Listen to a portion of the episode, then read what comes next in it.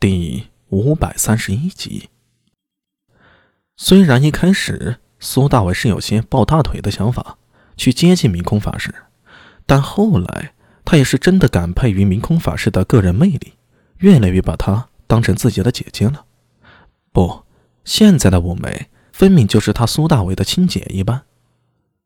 阿米，武顺一手抱着黑猫，一手在苏大伟的脑袋上轻轻一拍。你说的话我可记下了，这里呀就是我的家。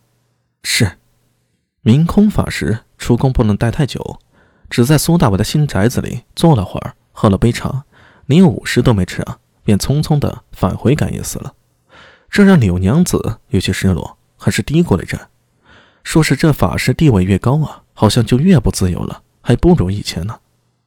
苏大为忍不住苦笑道：“ 娘啊。”你这话说的对，身份越高，身上的责任越重，远不如我们这般自由啊。周良笑道：“哈哈哈！所以阿明你便不思进取。我可是听裴建军说，当初有意让你当不良帅的。嗯嗯嗯，当什么不良帅嘛？我现在当个副帅都够头疼啊，一天到晚案子忙个不完，还真不如当初做不良人时候自由快活。这话。”让周良不禁低头沉思起来。你说的也不无道理啊，当然有道理了。我可不能被你这歪理给迷住。我呀，我还想再努力，往上走一走，见识一下上面的风景。周良认真的说道：“二哥，每个人的路啊都不一样的，只要凭着良心，自己快活就是了。无论二哥想做什么，我都支持。”周良颇有些感动的拍着苏大伟的肩膀：“那你再借几个不良人给我，滚！”一番笑闹后，话便带过去了。然而有些事啊，终究在心里留下了影子。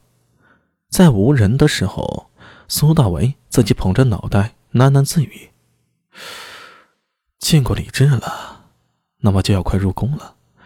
历史上，昨天姐姐入宫的是什么时候来着？”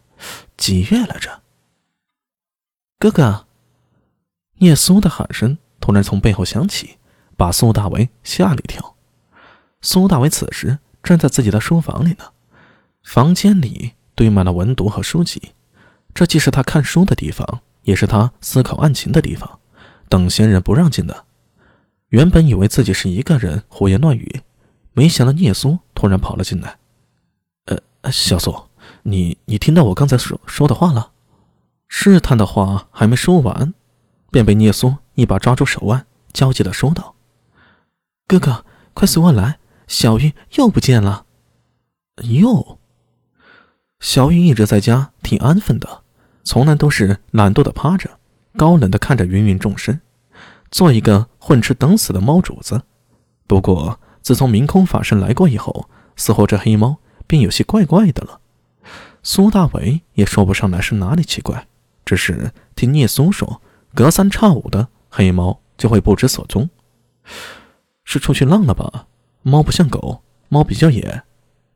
还一句话他没说出来，后世那些猫奴为了猫恋家听话，都要把猫送到医院来，那么咔嚓一刀。或许咱们家的小玉也是发那啥了吧？要不问问大唐的兽医啥的。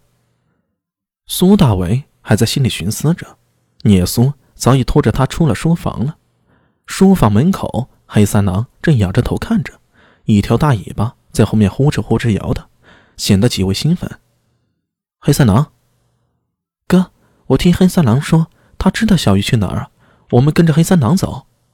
哎，苏大为差点没呛到，差点忘了自家的猫和狗都是成精的，不，都是诡异。这几个家伙的智力呀，除了不会说话，并不比人低。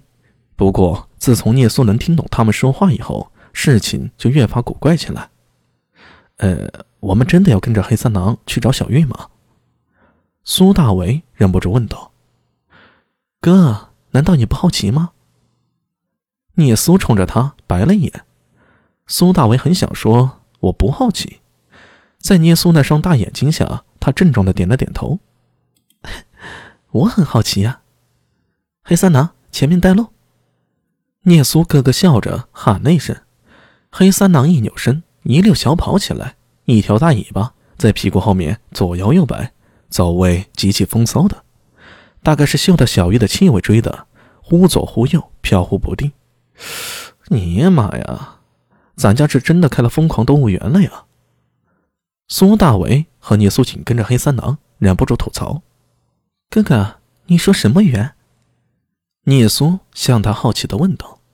从小苏苏的肩膀上、肌肤还有喉头，一起探出脑袋。苏大为有些无语了。嗯，现在更像了。家里的动物啊，是越发多起来，还都是些妖孽动物。出了自家大门，穿过巷陌，跟着黑三郎一直来到渭水河边，在一片芦苇丛中，黑三郎突然匍匐下身子，跟在他后面的苏大为和聂苏也忙跟着将身子蹲下。这黑猫啊，跑得够远的，居然跑到渭水河边了，究竟想做些什么呢？此时苏大为心里忍不住好奇了。